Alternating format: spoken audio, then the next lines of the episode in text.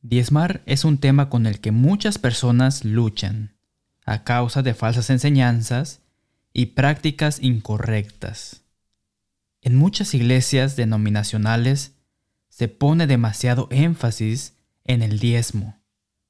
Al mismo tiempo, otros se rehúsan a obedecer la exhortación bíblica acerca de hacer únicamente ofrendas al Señor. Así como diezmar en el Antiguo Testamento, ofrendar está destinado a ser un gozo y una bendición. Tristemente, a veces no es el caso en muchos lugares de hoy. Diezmar es un concepto del Antiguo Testamento. El diezmo, como sabemos, era un requisito de la ley en la cual todos los israelitas ofrendaban al tabernáculo o al templo el 10% de las cosechas que cultivaban y el ganado que criaban. Levítico capítulo 27, versículo 30, Números capítulo 18, versículo 26, Deuteronomio capítulo 14, versículo 23 y Segunda de Crónicas capítulo 31, versículo 5.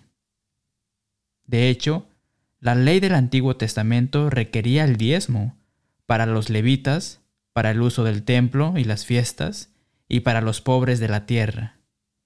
Algunos toman el diezmo del Antiguo Testamento como un método de imposición de tributos para suplir las necesidades de los sacerdotes y los levitas del sistema mosaico. El Nuevo Testamento en ninguna parte ordena o aún recomienda que los cristianos o persona alguna se someta a un sistema legalista de diezmos.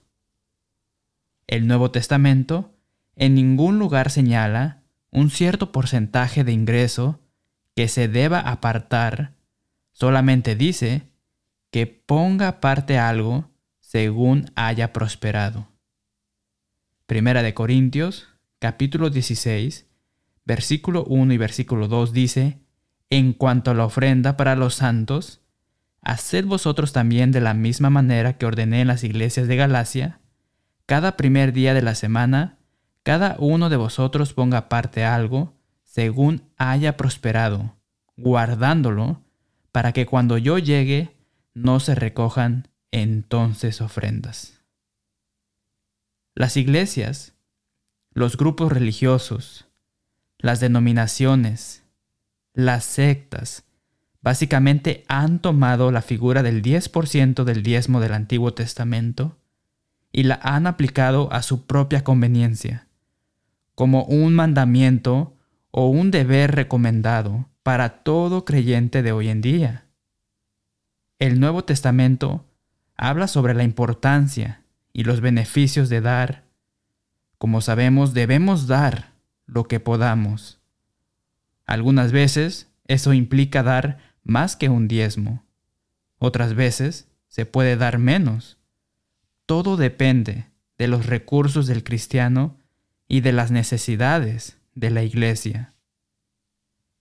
Cada persona debería orar diligentemente y buscar la sabiduría de Dios a través de la Biblia y no a través de las falsas enseñanzas de los hombres que buscan únicamente enriquecerse, exigiendo y obligando a las personas a diezmar, a ofrendar y a dar como ellos llaman ofrendas de amor en un solo día.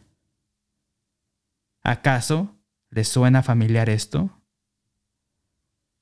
Recordemos la escritura en Santiago capítulo 1 versículo 5 que nos dice, y si alguno de vosotros tiene falta de sabiduría, pídala a Dios el cual da a todos abundantemente y sin reproche, y le será dada. Sobre todo, las ofrendas se deben dar con motivos puros y con una actitud de adoración a Dios y servicio al cuerpo de Cristo.